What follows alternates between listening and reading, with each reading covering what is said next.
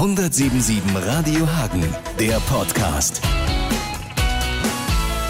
Wofür braucht man überhaupt eine Elternschule? Warum brauchen Eltern jemanden, der sie anleitet, quasi, wie man Eltern ist? Heutzutage wird deshalb eine Elternschule benötigt, weil die Großfamilie, die es früher gab, in der Form nicht mehr existiert. Ähm, selten eine Großmutter zum Fragen da ist oder man viel Erfahrung mit vielen Kindern hat und deshalb ist es hier die gute Anlaufstelle, um Fragen zu stellen, Beratung zu bekommen. Was für Probleme werden da geklärt? Um was für Kinder oder Eltern handelt es sich da?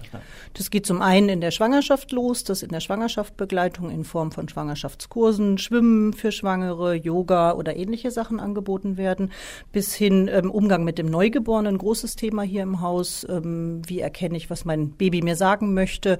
Wir haben ein Stillcafé, wo sich Frauen schon sehr früh treffen nach der Entbindung und ähm, sich gegenseitig beraten und eine Laktationsberaterin, eine Stillberaterin ist dabei, bis hin zu Kursen Pflege des kranken Säuglinges, wie verläuft eine Infektionskrankheit überhaupt, was kann ich an Hausmitteln anwenden, naturheilkundliche Tipps ähm, für die erste Zeit zu Hause wie Blähungen, Zahnungsprobleme.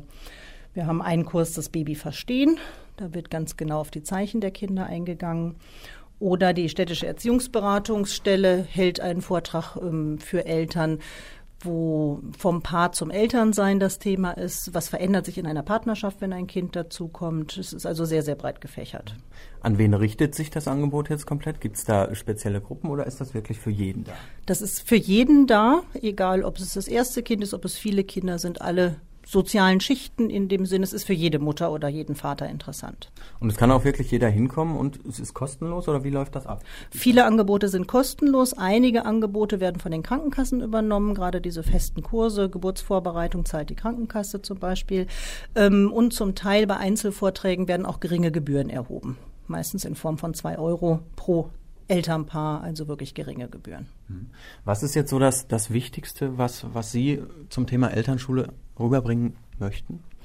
Ich möchte rüberbringen, dass wir offen sind für jeden und uns freuen über jeden, der kommt, jeden, der unsere Angebote annimmt und auch jeder, der uns Anregungen gibt, welche Themen sind noch interessant für die Eltern, die wir gerne aufnehmen wollen.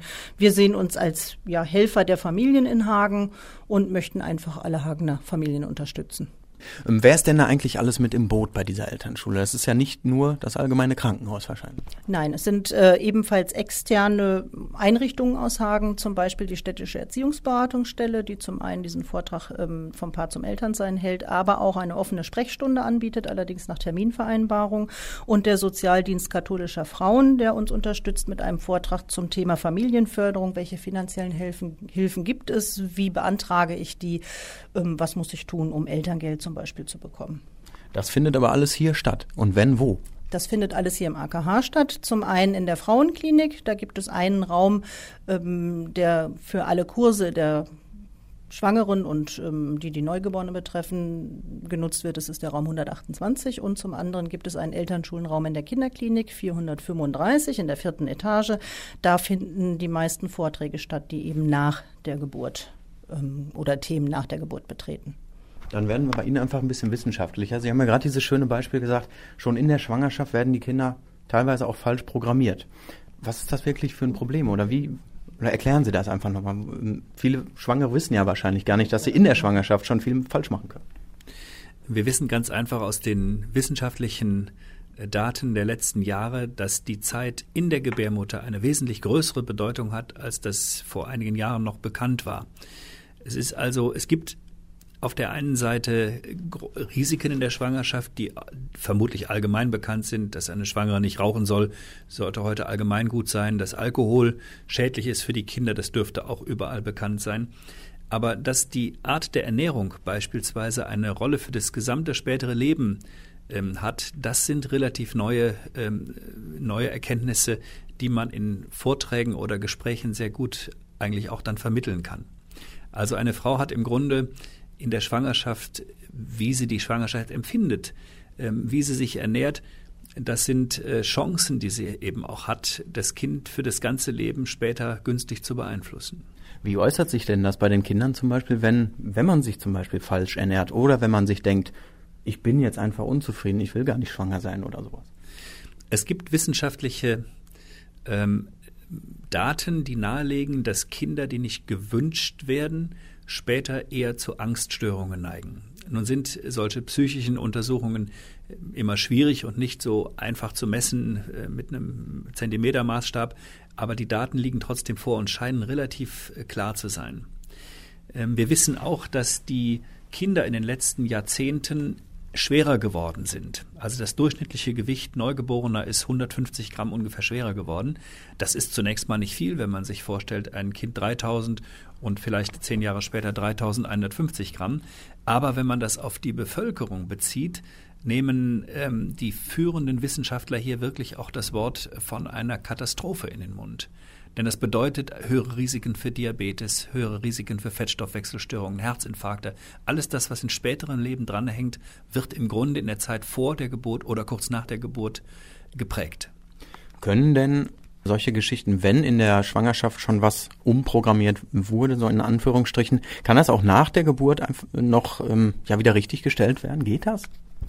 Also man kann mit Unterstützung von Kinderärzten versuchen, in den ersten Monaten Kinder nicht zu überfüttern. Also das ist dann eigentlich so die Botschaft. Wenn Kinder, äh, sagen wir mal, ein genetisches Gewicht hätten, was dem normalen Gewicht entsprechen würde von dreieinhalb Kilo, und sie wiegen aber viereinhalb Kilo bei Geburt, dann muss man aufpassen, dass die nicht zu viel zunehmen, also nicht in diesem Übergewichtsbereich bleiben, also dann übergewichtige sechs Monate alte Kinder werden, sondern man kann die in den ersten Monaten noch zurückholen. Man darf die Kinder natürlich nicht hungern lassen, aber äh, man muss darauf achten, dass die Gewichtszunahme nicht zu rasch erfolgt. Das kann man nur in Zusammenarbeit mit einem äh, guten Kinderarzt. Und davon haben wir in Hagen Gott sei Dank genügend. Viele Mütter rennen bei jeder Kleinigkeit direkt zum Kinderarzt. Oder äh, ja. fragen die, die Mutter, die Oma, weiß nicht, mein Kind hat Fieber, was mache ich, was mache ich? Gut, es gibt zum einen heutzutage sehr gut strukturierte Hebammenhilfe. Nicht? Also man muss sich halt vorstellen, die junge Mutter ist nun plötzlich Mutter, die Oma ist weit weg, niemand ist da, der äh, vielleicht auch mal helfen kann bei kleinen Wehwehchen. Das kind, Kinder haben nun mal häufig Bauchweh oder haben mal Fieber. Ähm, und da ist halt sehr häufig professionelle Hilfe gefragt, einfach weil der, der, weil der familiäre Background äh, fehlt, der solche einfachen Fragen beantworten kann. Da sind am Anfang Hebammen häufig die Ansprechpartner, die also bis zum fünften, sechsten Lebensmonat dann mal kommen und die Mutter aufgrund ihrer beruflichen Erfahrung da beruhigen können. Auch da haben wir eine ganze Reihe von niedergelassenen Hebammen, die das in Hagen bewerkstelligen. Aber auch, also für die Fälle danach zum Beispiel, wäre dann diese Elternschule wieder ein interessantes Thema. Die Elternschule die bearbeitet dann einfach so sehr, sehr viele Fragen, die halt auch von den Eltern teilweise angesprochen wurden und angefordert wurden. Nicht? Wir haben das Thema der Förderung, Forderung. Was steht im, im was ist wirklich von Bedeutung, nicht? Ähm, man hat ja heute den Eindruck, ein Kind muss nach mit sechs Monaten bereits schon bald, bald fürs Gymnasium angemeldet werden. Und man akzeptiert kaum, wenn ein Kind 48 statt 50 Wochen, äh, 50 Wochen zu einem bestimmten Zeitpunkt beherrscht. Das ist natürlich absoluter Unsinn. Und wir versuchen einfach mit den äh, Fachleuten, die wir im Haus und halt auch außerhalb des Hauses als Kooperationspartner haben, da auch mal wieder die Leute zurückzuführen, etwas zu beruhigen und zu sagen, dass das Normale eben nicht nur der Mittelwert ist, sondern auch etwas darüber und etwas darunter ist.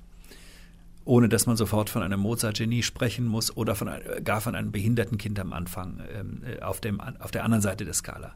Nicht? Es gibt eben viele Varianten. Man muss den Kindern eben auch das Spiel lassen, ihre eigene Natur zu entfalten und nicht sofort überzureagieren gerade für die erste Zeit äh, daheim, wo wir gerade dabei waren, dass die Großmutter wegfällt. Als Ansprechpartner haben wir über die Elternschule zwei sehr interessante Vorträge. Das ist einmal die Pflege des Krankenkindes, wie verläuft eine normale Erkrank Erkrankung, was kann ich dagegen tun, aber auch diese naturheilkundlichen Tipps für die erste Zeit daheim. Also gerade Blähungen, Zahnungsbeschwerden ähm, ist ein großes Thema für junge Eltern und da haben wir sehr, sehr gute Vorträge. Wie oft gibt es denn überhaupt ähm, wirklich ja, Veranstaltungen? Es ist fast den ganzen Monat durch, das ganze Jahr durch irgendein Angebot, jeweils entweder für Schwangere, für Neugeborene oder ältere Kinder. Ähm, ich sag mal, die Frauenklinik, äh, also Neugeborene und Schwangere, ist mehrfach die Woche. Äh, für ältere Kinder sind die Angebote von zwei bis viermal im Monat in etwa. Und wie wird das eigentlich so angenommen? Also sind das wirklich nur Mütter, die meinetwegen hier gebären, oder kommen doch schon auch viele von außerhalb und äh, nutzen diese Elternschule? Im Moment ähm, wird gerade bei den älteren Kindern überwiegend aus dem Haus, ähm, also kommen überwiegend Eltern, die die Kinder hier im Haus liegen haben zum Beispiel oder hier entbunden haben, weil es einfach noch nicht so bekannt ist in Hagen. Ich glaube, in der Geburtsvorbereitung und direkt nach der Geburt, da ist das Angebot schon breiter. Da kommen die Eltern ja auch erstmalig ins AKH. Das ist, glaube ich, recht gut bekannt. Aber für die älteren Kinder ist es noch nicht so sehr bekannt in Hagen. Wie lange gibt es diese äh, Elternschule schon? Im Endeffekt, die Angebote gibt es seit vielen Jahren und zentriert als Elternschule sind wir jetzt im zweiten Jahr, dass wir vor zwei Jahren gesagt haben, wir zentrieren das Ganze jetzt und machen das unter dem Dach der Elternschule ähm, bekannt. Es gibt ja bestimmt auch Eltern, die einfach sagen, das und das bieten sie nicht an, geben Vorschläge. Reagieren Sie auf solche Vorschläge von Eltern, die sich zum Beispiel irgendein Thema wünschen? Ja, auf jeden Fall. Das ist eigentlich unser täglich Brot, die Wünsche der Eltern herauszukristallisieren. Letztes Jahr wurde vermehrt geäußert äh, von Eltern, dass sie gerne etwas hätten zu dem Thema fördern. Was ist sinnvoll für mein Kind? Womit überfordere ich mein Kind? Da gibt es den nächsten Vortrag. Und genauso Umgang mit Medien in der heutigen Zeit ist Fernsehen, Computer ein großes Thema, gerade in der Pubertät. Auch da bieten wir demnächst einen Vortrag an. Und das geht alles zurück auf Vorschläge von Eltern. Also ohne die Elternwünsche wären sie vielleicht nicht drauf gekommen. Genau, so ist das. Also wir sind dadurch darauf gekommen. Es bedarf dann natürlich einer gewissen Vorbereitungszeit, aber meistens im darauf folgenden Halbjahr können wir die Kurse dann entsprechend anbieten. 1077 Radio Hagen, der Podcast.